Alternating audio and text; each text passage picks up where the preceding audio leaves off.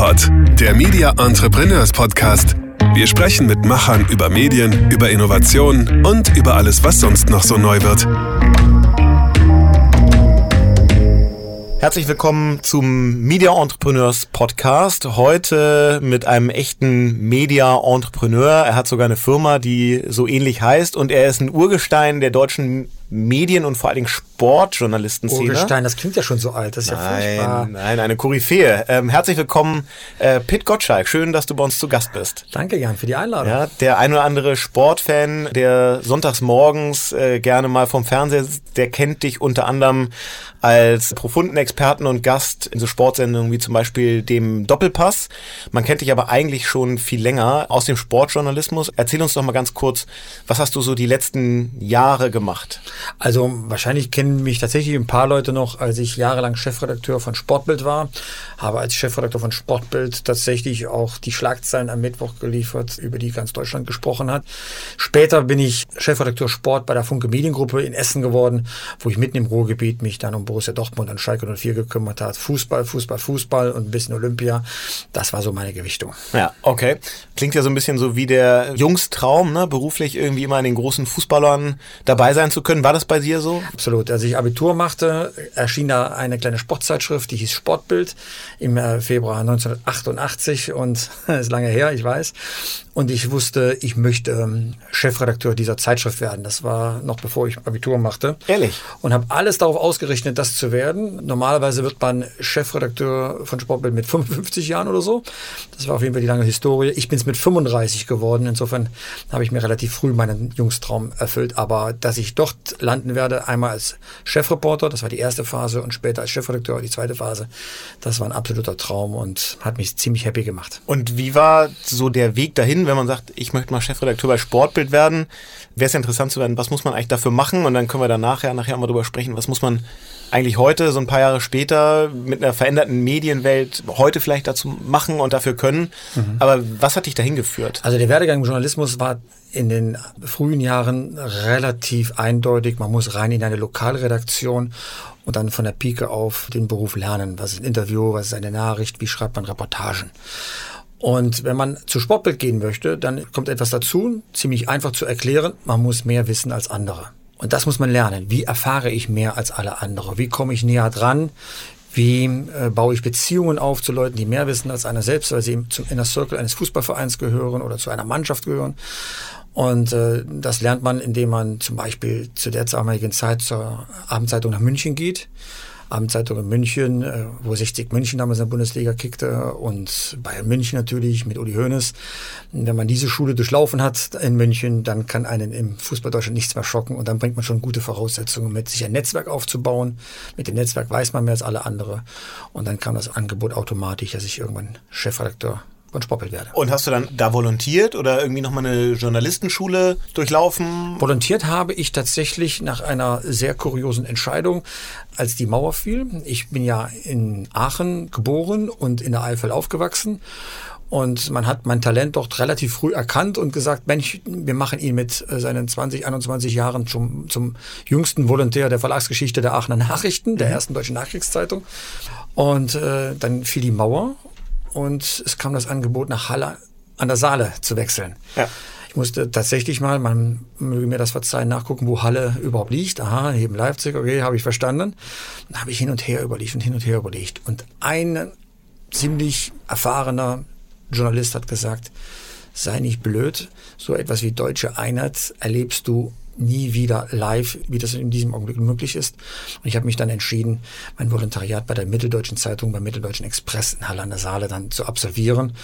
Und deswegen weiß ich, was deutsche Einheit bedeutet. Ich weiß, äh, wie man äh, das damals dann so erlebt hat. Und äh, da habe ich meinen Weg begonnen und bin relativ schnell aber weggekauft worden dann äh, in Halle und bin nach München gegangen. Ja, und da hast du dir dann so dein Netzwerk zu Bayern München, Uli Hoeneß und anderen damals schon aufgebaut. Kommen wir nachher noch ein bisschen dazu, mhm. dass du mit diesen Menschen relativ eng bist und ja auch ein Buch geschrieben hast, wo diese Personen äh, häufig auftauchen. Das war dann so der nächste Schritt. Und wie ging es dann von München nach damals Hamburg zu Sportbild? Ich habe damals in München mir einen Namen gemacht, indem ich halt über dieses sag mal, schon damals den größten deutschen Verein eine Menge wusste und eine Menge geschrieben habe. Und wenn man dort gute Geschichten in der Lokalzeitung hat, ärgert man Sportbild automatisch, weil die hatten den Anspruch, immer mehr zu wissen als alle anderen. Und irgendwann bekam ich den Anruf, 1994, vom Chefredakteur, ich möchte doch bitte mal nach Hamburg kommen, er möchte sich mit mir unterhalten. Und es hat eine halbe Stunde gebraucht. Da hatte ich den Vertrag in der Tasche, dass ich äh, bitte schon wechseln soll. Und ich dürfte auch gleichzeitig direkt davon ausgehen, dass ich zur Weltmeisterschaft äh, in die USA fliege. Ich konnte da nicht Nein sagen, weil er musste mich nicht großartig überzeugen. Sportbild, das war eine Herzensangelegenheit. Ja. Da wollte ich unbedingt hin. Und dann bin ich tatsächlich von München nach Hamburg umgezogen und habe es erstens nicht bereut und zweitens auch nie äh, revidiert. Ich bin seitdem auch wirklich Wahlhamburger. Ja. Du hast ja eben erzählt, es geht darum, auf der einen Seite sich so ein Netzwerk in der Sportbranche aufzubauen, das was dann eben am Anfang bei Bayern München und danach ja sicherlich in ganz Fußball-Deutschland oder vielleicht sogar darüber hinaus gemacht. Netzwerk besteht immer aus Vertrauen. Mhm. Und auf der anderen Seite geht es darum, mehr zu wissen als andere, aber das Wissen dann ja auch nicht bei dir exklusiv zu bunkern, mhm. sondern drüber zu schreiben. Wie verträgt sich das denn, dass du eigentlich sagst, ich baue Vertrauen zu Leuten auf und erfahre Dinge, die sonst keiner erfährt, vielleicht auch keiner erfahren soll, mhm. und dann schreibst du drüber. Ja, es ist schon eine Abwägung, was man sich jetzt erlauben kann und was man sich nicht erlauben kann. Fragt man offiziell oder erfährt man das inoffiziell? Kriegt man nur einen Tipp und muss dann eine Bestätigung woanders reinholen? Tatsächlich war damals ein anderes Vertrauensverhältnis. Also ich nenne mal so ein Beispiel. Wir waren als junge Reporter alle mal im HSV-Stadion und mussten den Flieger nach, zurück nach München kriegen. Und dann hat der Uli Hoeneß gesagt zu uns vier Bayern-Reportern, pass mal auf, ihr fahrt hier mit im Mannschaftsbus. Kein Wort davon, aber dann schafft ihr wenigstens am Samstagabend den Bus noch. Das fanden wir natürlich großartig, haben die Spieler der Schafkopfen gesehen, haben auch eine Schnitte bekommen, ein Bier bekommen und saßen mit den Spielern im Mannschaftsbus und kein einziger von uns fünf Reportern hat etwas darüber geschrieben. Heute würde man wahrscheinlich Selfies machen, ja. äh, bei Twitter absetzen, das ist eine ganz andere Zeit. Aber wenn man solche gemeinsamen Erlebnisse hat, dann kann man davon ausgehen, dass Uli Hoeneß einem auch beim nächsten Mal bei einem heiklen Thema dann ähm, sagen wir, vertraut. Was ich immer beherzigt habe, ist, wenn man mal eine böse Geschichte erfahren hat und will die schreiben, mit offenem Visier dann auch damit umgehen und denjenigen, der betroffen ist, auch damit konfrontieren. Man muss auch aushalten können, dass er das nicht will oder einen anschreit. Also wenn ich Schlagzeilen am Mittwoch produziert habe, habe ich nicht selten dann am Mittwochmorgen einen Anruf von Uli Hönes bekommen, ob ich eigentlich noch alle Tassen im Schrank habe und wie viel Geld das eigentlich jetzt kosten würde. Im schlimmsten Fall musste ich dann tatsächlich nach München und mit ihm ein Weiß betrinken bei Käfer, um, um sag mal, wieder das Kriegsbeil zu begraben. Aber sowas verbindet dann auch einfach. Und das ist tatsächlich bis heute auch so geblieben. Wenn es also eine Doppelpass-Sendung gibt mit Uli Hoeneß zu Gast, dann ist das schon fast eine Selbstverständlichkeit, dass ich so wie andere Kollegen auch dann in dieser Runde dabei sitze und mit ihm ganz offen diskutieren kann. Mhm.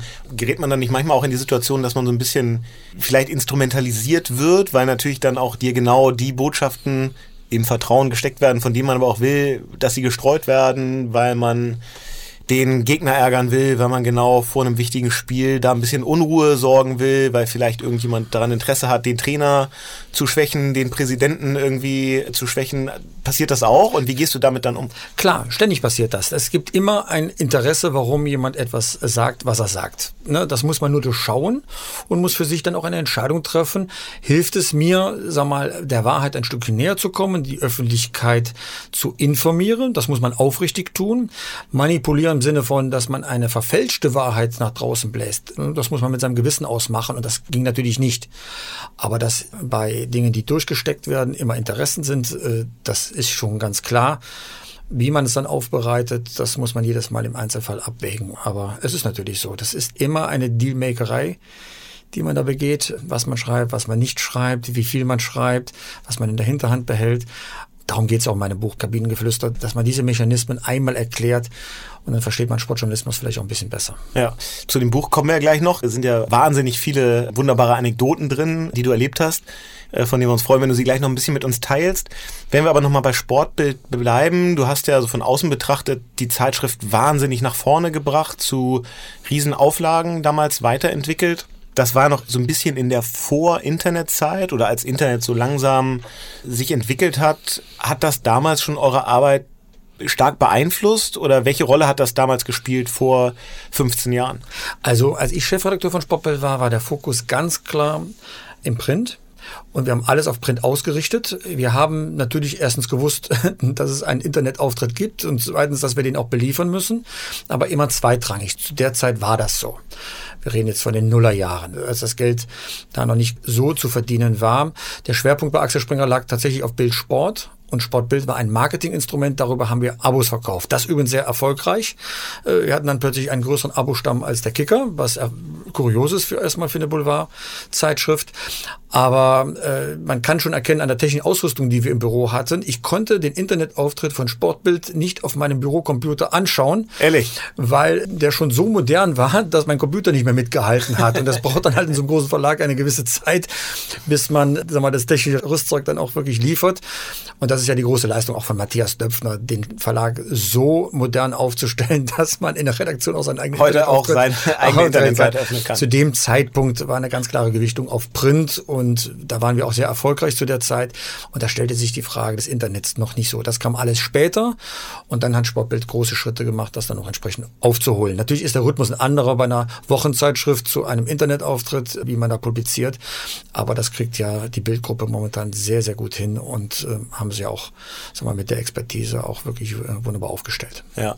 Du hast ja in deiner Sportbildzeit noch ein anderes Produkt geschaffen. Das ja auch interessant ist, wo immer mehr Medienmarken versuchen auch drüber zu monetarisieren, nämlich äh, Veranstaltungen mhm. und Events und dafür so die eigene Reichweite die man auf dem Lesermarkt und auf dem Werbemarkt hat, äh, nochmal ganz anders zu hebeln mit dem Sportbild Award.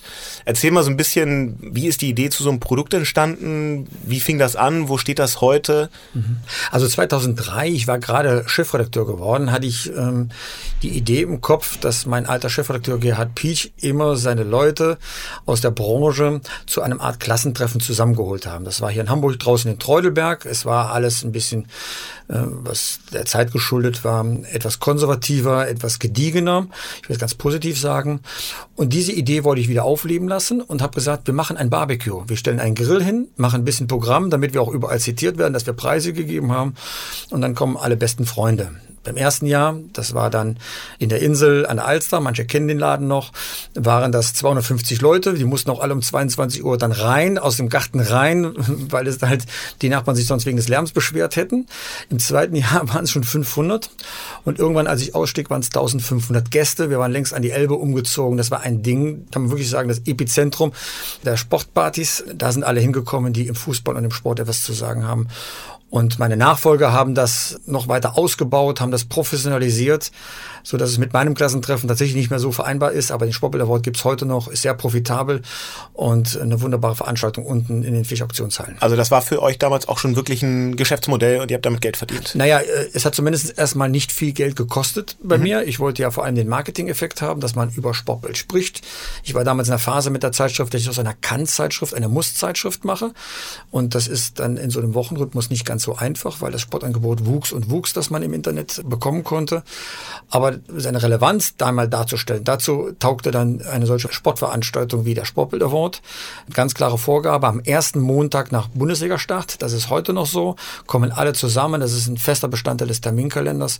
Ich bin da auch ein bisschen drauf stolz und bin auch sehr dankbar, dass ich heute, obwohl ich nicht mehr bei Axel Springer bin, immer noch eingeladen werde als sag mal, der Gründungsvater dieser Veranstaltung. Ja, und du hast Sportbild dann ja viele Jahre gemacht, sehr erfolgreich. Dann kam irgendwann der Ruf in eine neue Position.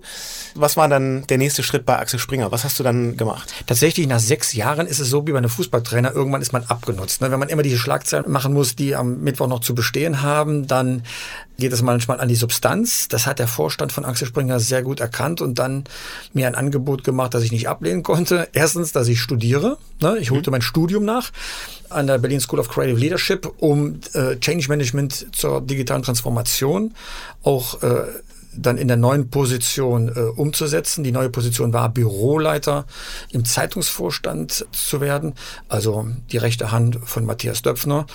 Und das war für mich alles neu. Plötzlich musste ich rechnen statt schreiben und musste mich von den kleinen Projekten genauso kümmern wie bei den großen Projekten. Das reichte von Kaffeekochen bis hin zur konzeptionellen Neuausrichtung des Hamburger Abendblattes. Ja, da hatte ich eine Menge zu tun, war total anstrengend, weil äh, natürlich so ein Vorstandsvorsitzender keine Rücksicht auf irgendwelche Arbeitszeiten nimmt. Ich übrigens auch nicht, aber das führte tatsächlich zu 24 Stunden Tagen, äh, ja. wenn es halt hart auf hart kommt.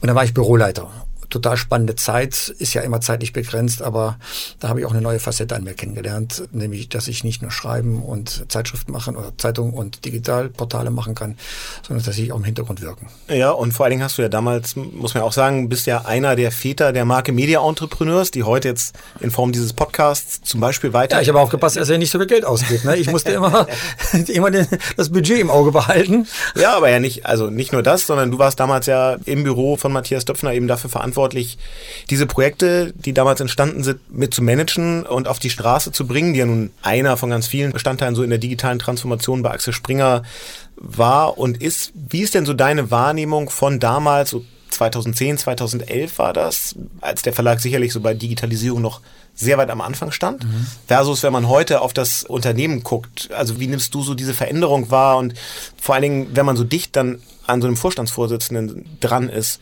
was kann man dann von so jemandem lernen und was waren so die entscheidenden Hebel und Dinge, die so ein Vorstandsvorsitzender irgendwann entscheidet und spürt und macht, um so ein Unternehmen so zu verändern?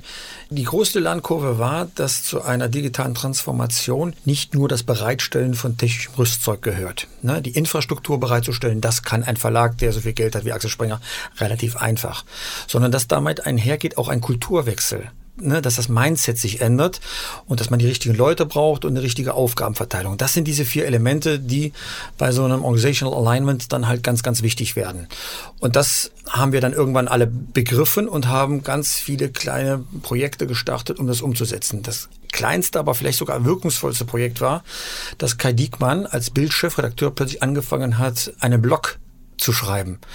Das klingt erstmal harmlos, aber damit wussten plötzlich 800 Leute bei Bild, dass dieses Internet offenbar nicht eine Zeiterscheinung ist, sondern so wichtig, dass sich der Chefredakteur darum kümmert. Und er hat das ja sehr professionell gemacht. Und wenn dann so viele Leute bei Bild darauf gucken, dann guckt der ganze Verlag mit seinen 12, 13, 14.000 Leute, die das damals waren, dann da drauf. Und dann ist plötzlich, hat das eine ganz andere Relevanz. Und damit kam plötzlich, sag mal, so eine kleine Veränderung. Hm, wir müssen dieses Internet wirklich wichtig nehmen. Und äh, der Vorreiter in diesem ganzen Umdenkungsprozess war eben Matthias Döpfner. Der hat nie einen Zweifel dran gelassen, dass die Digitalisierung mit zu seinen drei strategischen Säulen gehört, die er als Vorstandsvorsitzender umsetzen möchte. Und ich war ein kleines Rädchen in dieser Veränderung Veränderung, manchmal ein größeres bei manchen Projekten, aber das zu sehen, was ein Vorstandsvorsitzender an Veränderungen in einem Unternehmen leisten kann, war total spannend für mich und hat mich wirklich geprägt in meinem Berufsleben. Ja, und ist ja auch ein zwar rückblickend sehr erfolgreicher, aber wahrscheinlich zwischendurch ja auch nicht immer ganz einfacher Weg. Wenn du es darfst und kannst, erzähl doch mal so ein bisschen, ich meine, wie häufig gibt es denn dann auch mal Momente, wo man da irgendwie mit so einem Vorstandsvorsitzenden sitzt und Dinge nicht funktionieren und sitzt dann so jemand auch da mal und fragt sich so, kann das eigentlich funktionieren? Und gibt es da mal diese Zweifel oder war da immer die Zuversicht wir kriegen das hin, da wirklich ein richtig digitales Unternehmen draus zu machen? Nein, es gab eine Menge Zweifel. Die Zweifel begannen, wenn ich dann in die Bereiche gegangen bin und habe die Idee vertreten, wir sollten den Content, den wir produzieren, nicht nur für die einzelne Zeitschrift behalten, sondern sollten das im gesamten Verlag miteinander teilen, weil es auch Kosten spart und uns stärker macht, wenn wir voneinander profitieren können. Die Widerstände waren von manchen Geschäftsführern oder Chefredakteuren so groß, dass man dachte, man läuft gegen eine Betonplatte. Und es wäre natürlich fatal gewesen, wenn ich in irgendeiner Weise meine Stellung da ausgespielt hätte, sondern da zählt immer sag mal, die Kraft des Wortes oder des Arguments das ist ein langwieriger Prozess gewesen, das tatsächlich alles so in die Köpfe reinzukriegen, dass alle profitieren können, wenn wir eine Plattform zum Beispiel schaffen, eine hausinterne Google-Suchmaschine, dass man per Schlitz dann finden kann, äh, ich möchte im Hamburger Abendblatt etwas über Computertechnologie machen. Oh, Computerbild hat darüber schon geschrieben, davon kann ich profitieren und erspare mir eine Menge Arbeit. Sag mal, so kleine Maßnahmen dann in die Köpfe reinzukriegen, das hat manchmal tatsächlich äh, zu Frustmomenten geführt. Die muss man überwinden. Dafür wird man gut bezahlt. Dafür ist man, sag mal, in der Führungsriege dann auch aufgenommen worden. Und wenn ich dann äh, gerade beim Media-Entrepreneure dran denke, wie wir damals diesen Werbespot gedreht haben, ich war mit dabei und sich ein neuer Typus Bewerber da vorgestellt hat vor dem Vorstand. Der Vorstand wusste nicht, was passiert. Und wir haben das live aufgenommen mit der Kamera. Die Reaktion auf diesen frechen Bewerber für diesen Werbespot, ja, das war ja nicht gestellt oder so. Ja. Das sind dann wiederum Glücksmomente, wo man merkt, jetzt können wir diesen Kulturwechsel mit Händen greifen und den auch vermitteln. Und so waren auch die Reaktionen da draußen. Axel Springer ist viel moderner vom Kopf her, als das vielleicht die Leute in ihren Betonköpfen in gewissen Milieus dann auch so gedacht haben. Ja. Dann hast du das ein paar Jahre gemacht und irgendwann kam dann ja doch die Liebe zum Sport wieder durch und der Ruf dann aus Essen. Mhm. Du bist dann zur Funke Mediengruppe gegangen, da nochmal als Chefredakteur Sport, hast das, glaube ich, drei Jahre, vier Jahre gemacht. Mhm, drei Jahre habe ich es gemacht, ja. ja. Und bist dann jetzt seit letztem Jahr nochmal richtig als Unternehmer tätig. Kommen wir gleich noch zu deinem Digitalprojekt. Aber vor allen Dingen hast du auch ein Buch geschrieben. Ja. Ähm, Kabinengeflüster aus dem Leben eines Sportreporters, das ist, glaube ich, der Untertitel. Und das Buch, das mir netterweise irgendwann geschenkt. Ähm, Hattest ja Geburtstag, ja. Richtig. Und was, was Besseres fand ich nicht für dich. ist ja eine tolle Sammlung von Anekdoten und mhm. Erinnerungen und Erlebnissen, die du so im Laufe der Zeit gemacht hast. Mit ja, Weltklasse-Sportlern, die du in den absurdesten Situationen teilweise erlebt hast, mit Weltpolitikern, mhm. mit denen du sehr kritische Interviews geführt hast. Ähm, erzähl doch mal so ein paar, so deine deine Highlight-Stories aus Jahrzehnten Sportjournalismus, mhm. ähm, die auch in diesem Buch auftauchen. Ich wollte zwei Erwartungen in diesem Buch erfüllen. Das eine ist, ein bisschen was von früher zu erzählen, damit man mal sieht, was den Sportjournalismus überhaupt im Kern ausmacht aber auch die Veränderungen darzustellen, die es nicht nur zum Positiven dann auch äh, zu beobachten gibt. Zu diesen Anekdoten gehört, wie ich Maradona zum Interview gebracht habe, obwohl ich selbst kein einziges Wort Spanisch spreche, aber ich habe im Swimmingpool in Sevilla mit den Kindern so lange gespielt, bis äh, Frau Maradona mich ganz nett fand und mich in die Suite zu Maradona eingeladen hat, um das Interview zu führen. Und glücklicherweise stand an der Rezeption jemand, der übersetzen konnte. Das schreibe ich zum Beispiel sehr gut. Oder wie man als Reporter, als junger Reporter bei Borussia Dortmund so bekannt wird bei den Spielern, dass die einen schätzen und mit einem reden, damit man auch exklusive Informationen bekommt. Ich habe ein Elfmeter-Duell dann mit Andy Möller dann äh, ja sang- und klanglos verloren. Aber danach kannte mich jeder in der Mannschaft und hat gerne mit mir gesprochen. Allerdings auch unter der Prämisse oder unter der Frage, ob ich jemals überhaupt Fußball gespielt habe. Das sind so kleine Erscheinungen, die man hat ich habe bewusst in dem Vorwort auch geschrieben, es geht um die Liebe zum Sportjournalismus, um die Liebe zum Journalismus. Dazu gehört auch, dass man unmögliche Dinge möglich macht. Voriges Jahr gab es im Sommer eine hitzige Debatte um äh, Üsel und Gündogan bei der WM. Wie deutsch sind sie wirklich, obwohl es Deutsche sind? Erdogan, Präsident Erdogan hat da eine entscheidende Rolle gespielt, weil sie beide sich haben mit ihm fotografieren lassen. Kurioserweise gab es auch einen Wettstreit zwischen Deutschland und der Türkei um die EM-Vergabe 2024. Und ich hatte die verrückte Idee, wenn schon der Ösel nicht mit mir reden will, weil er sich komplett zurückgezogen hat, was sagt denn Erdogan zu dieser ganzen Geschichte? Mhm. Und durch äh, mein Reporterglück, man kann es nicht anders bezeichnen, habe ich dann das einzige Interview mit Präsident Erdogan für einen deutschen Journalisten zumindest, soweit ich das überblicken kann, äh, bekommen. Ich habe äh, mit Präsident Erdogan in seinem Palast in Istanbul besucht, mit ihm eine halbe Stunde über Fußball gesprochen. Wir Und haben Fußball auch, gespielt. Wir haben auf Rasen ein bisschen Fußball gespielt. Sein erster Satz an mich war, ich habe ihn freundlich begrüßt, Merhaba Bakshan, das heißt Hallo Präsident. Und er fragte mich dann, nachdem er mich sehr kritisch angeguckt hat, ob ich denn ein guter Torwart sei. Und dann äh, habe ich gesagt, ja, ich bin der Beste. Ja. Und dann nahm er den Ball, den ich als Gastgeschenk mitgebracht hatte, rollte ihn auf den Rasen und sagte dann, na wollen wir das mal testen. wir gingen dann zum Rasen und einer seiner Berater gab mir noch mit auf den Weg, Sie wissen schon, Präsidentenschüsse hält man nicht. Ja. Ich habe dann zwei Elfmeter gehalten, einen hat er reingeschossen, der war nicht zu halten. Und dann hat er tatsächlich mit mir das Interview auch geführt. Ich konnte ihn auch befragen zur wirtschaftlichen Situation in der Türkei und auch zu dem Menschenrechtsbericht der UEFA. Er hat sich allen Fragen gestellt, hat auch das Interview selbst autorisiert. Äh, das muss man wirklich so sagen. Es war jetzt kein investigatives Interview, so wie Giovanni Lorenzo das mal für die Zeit gemacht hat. Das gebe ich auch zu. Es war ein Sportinterview.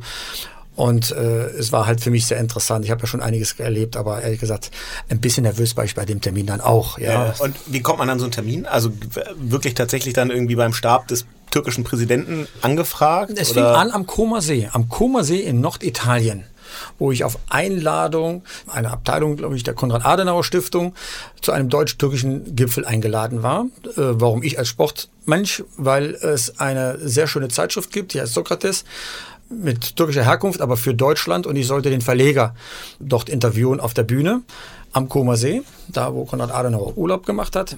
Dummerweise war der Verleger nicht da. Er kam einfach nicht. Und so hatte ich eine Menge Zeit und ich wollte die Zeit nicht nur mit Rotwein betrinken, sondern habe mein Netzwerk ausgebaut und es stellte sich heraus, dass eine Kontaktperson sehr gute Drähte hat in den Regierungspalast in Ankara bzw. Istanbul. Und ich habe dann diese Idee spontan an einem Abend dann aufgeworfen ein bisschen provokant habe ich gefragt, naja, wenn ihr immer ins Gespräch kommen wollt, hier stehe ich für ein Gespräch zur Verfügung, will mit ihm über Fußball reden. Und zu meinem Erstaunen war man nicht der Meinung, dass das eine total absurde Idee ist, sondern es entwickelte sich relativ kurzfristig, so kurzfristig, dass ich an einem Donnerstag anrufbar käme. Jetzt am kommenden Wochenende wird das Gespräch in der Türkei starten. Ich sollte bitte nach Ankara kommen. Ich habe den nächstbesten Flieger genommen, bin nach Ankara geflogen. Ich hatte keinen Termin, ich hatte nichts schriftlich. Ich saß dann da mit dem Fotografen im Hotel, wartete bekam dann am Freitagabend dann auch den Anruf, der Termin am nächsten Tag, Samstag 16 Uhr, würde zwar klappen, man hätte sich nur leicht vertan, es sei nicht in Ankara, sondern in Istanbul. Wir also wieder zurück nach Istanbul geflogen und haben dann im Regierungspalast tatsächlich dann den Termin gehabt mit Präsident Erdogan und wie gesagt, Elfmeterschießen habe ich gewonnen. Ja, muss man einfach sagen, ein Wahnsinns-Scoop damals. Davon träumt man ja so ein bisschen als Journalist.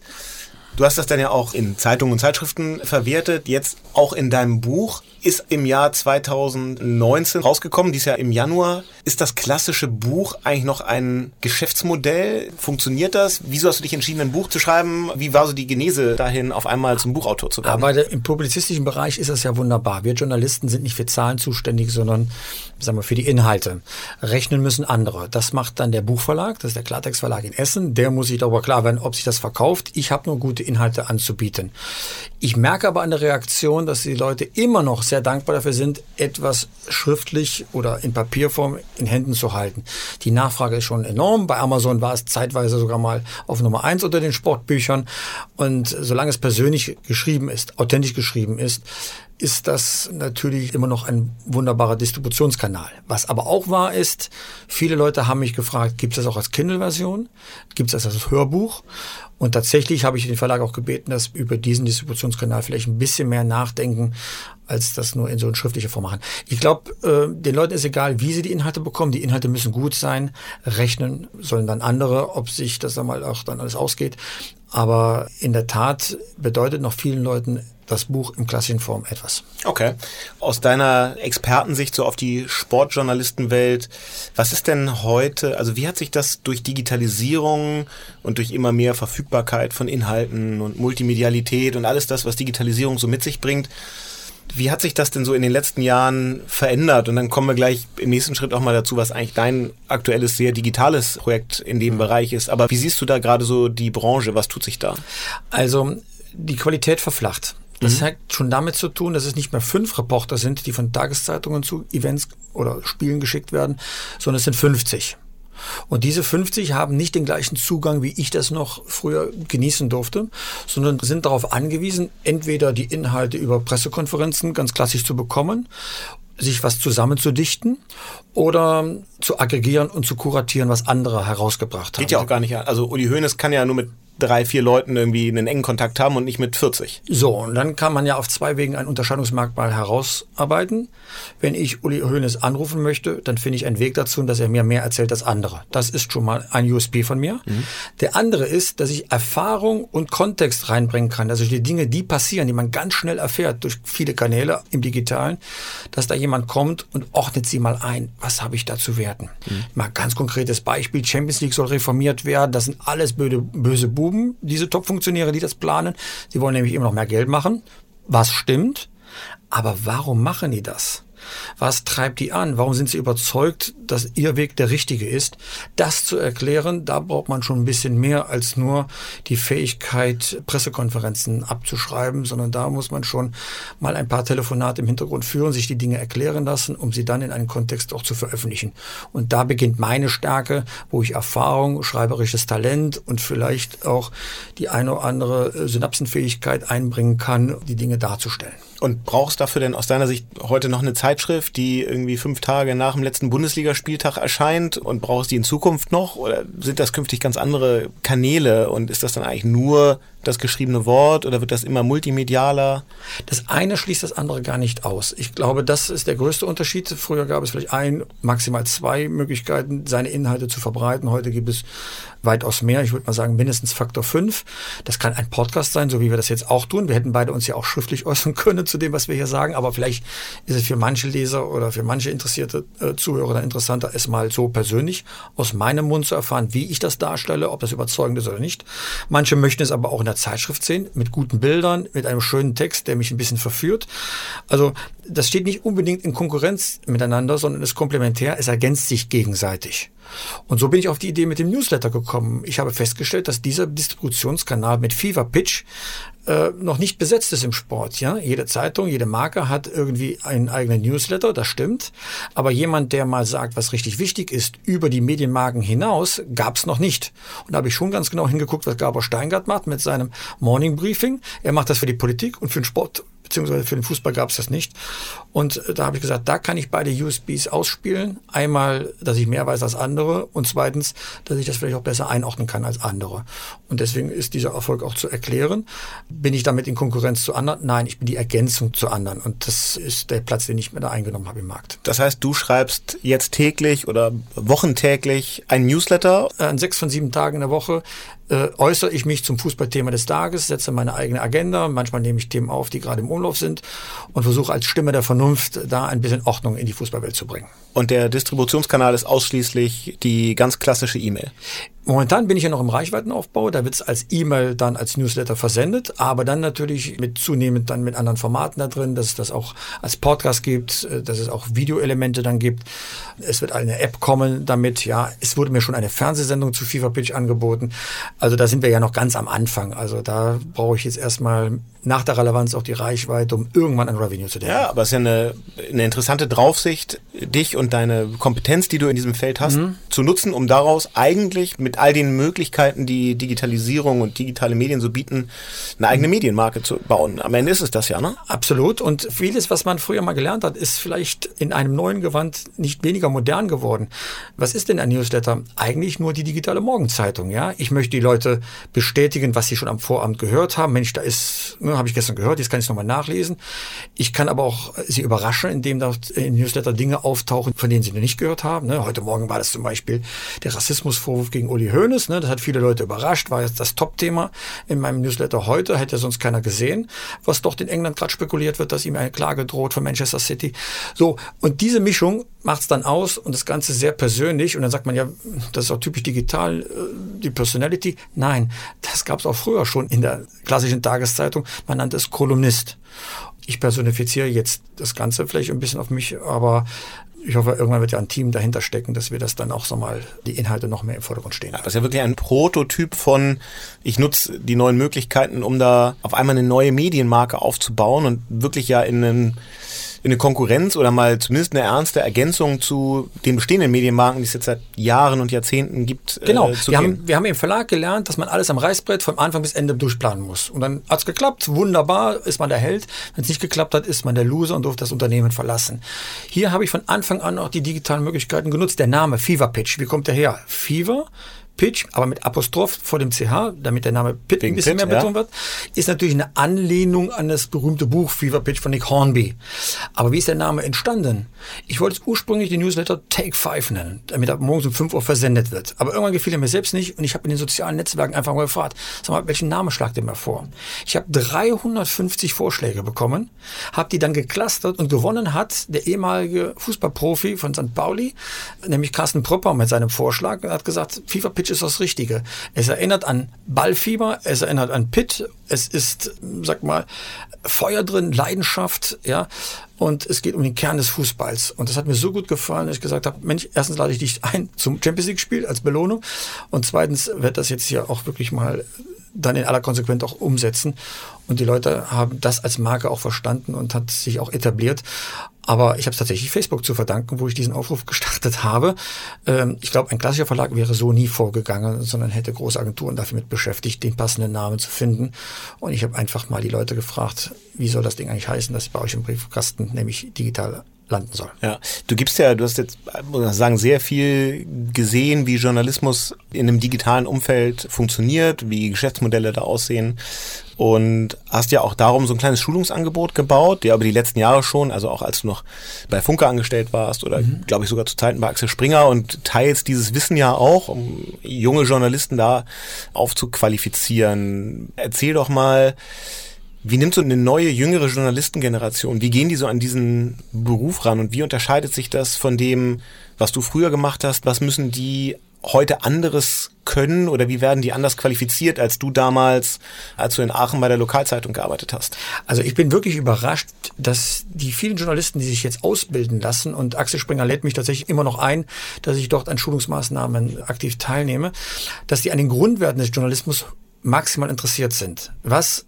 unterscheidet eine gute Geschichte von einer schlechten Geschichte. Das wollen die wissen. Diesen Grundsatz kann ich vermitteln. Ich kann Ihnen auch vermitteln, wie man die Reichweite auf einen Artikel erhöht. Wie muss man den Artikel schreiben und verfassen und mit Überschrift und Vorspann so verkaufen, dass jemand bereit ist, Geld zu bezahlen, um hinter die Paywall zu kommen. Das ist meine Stärke. Äh, was die jungen Leute die ich dort in diesen Lehrgängen erlebe, besser können, dass sie breiter die Geschichte erzählen. Ne? Ich habe die klassischen Formate noch gelernt von Reportage, Feature, Interview und Meldung und so weiter. Hab mir dann durch rechts und links im Digitalen die Stories, äh, Storytelling dann auch angeeignet. Aber Mobile Reporting ist eine solche Selbstverständlichkeit für die Volontäre von heute, für die Journalistenschüler von heute, dass die das schon gar nicht mehr drüber nachdenken, das Handy hochzuheben. Sie haben es schon oben ich, bei mir kostet manchmal noch ein bisschen Überwindung, mein Gesprächsmacher tatsächlich ein Handy äh, dahin zu halten mit Mikrofon. Da merke ich dann schon mal den Unterschied. Aber auch da ist es wieder komplementär. Wenn wir das hinkriegen, sagen wir, die äh, Haudegen mit den Stürmern und Drängern dann zusammenzukriegen, ja, dann kann das äh, tatsächlich äh, eine wunderbare Symbiose ergeben. Und so erlebe ich das auch in den Lehrgängen. Die hören mir zu, es überrascht mich manchmal selbst, aber ich merke das dann auch an den Ratings, die man hinterher bekommt, dass das ganz gut ankommt. Und äh, ich selbst lerne dann auch von den Sichtweisen der jungen Leute doch, äh, wie die an, an Geschichten rangehen wollen. Und wie gesagt, diese generationenübergreifender Zugang ist dann schon sehr hilfreich für beide Seiten. Ja, Wahnsinn. Also das macht auf jeden Fall Mut, dass Sportjournalismus auch in Zukunft weiter eine gute Rolle spielen wird, dass es da immer neue, interessante Formate geben wird. Ich glaube, Fever Pitch ist ein total relevantes und spannendes für jeden, der so ein bisschen Fußballfan ist. Also, so wie ich es auch bin, für alle, die es interessiert. Wo abonniert man den Newsletter? Am besten einfach nur newsletter.pitgottschalk.de eingeben und man kommt auf eine Landingpage und dann brauche ich nur eine E-Mail-Adresse und dann gehört ihr mir. Sehr gut. Und äh, Kabinengeflüster, das Buch gibt's wahrscheinlich in jeder sinnvoll sortierten Buchhandlung plus bei Amazon. Ja, bitte bestellt das gib mir Feedback, damit ich lerne für das zweite Buch. Ja, sehr gut. Also das zweite Buch soll irgendwann kommen sagen die Leute, ich soll es schreiben. Ich selbst habe ja die Kraftanstrengung mitbekommen und zögere noch etwas, aber ich habe große Lust. Das äh, merke ich selbst an mir. Ja, Wahnsinn. Also vielen Dank. Toller Einblick in Sportjournalismus im Allgemeinen und wie sich das digital verändert. Extrem spannende Projekte, die da so bei dir anstehen. Da sind wir gespannt, wie sich die Medienmarke Pit Gottschalk bzw. Fever Pitch so weiterentwickelt. Dieser Podcast ist ein ganz kleiner Teil davon. Vielen Dank, dass du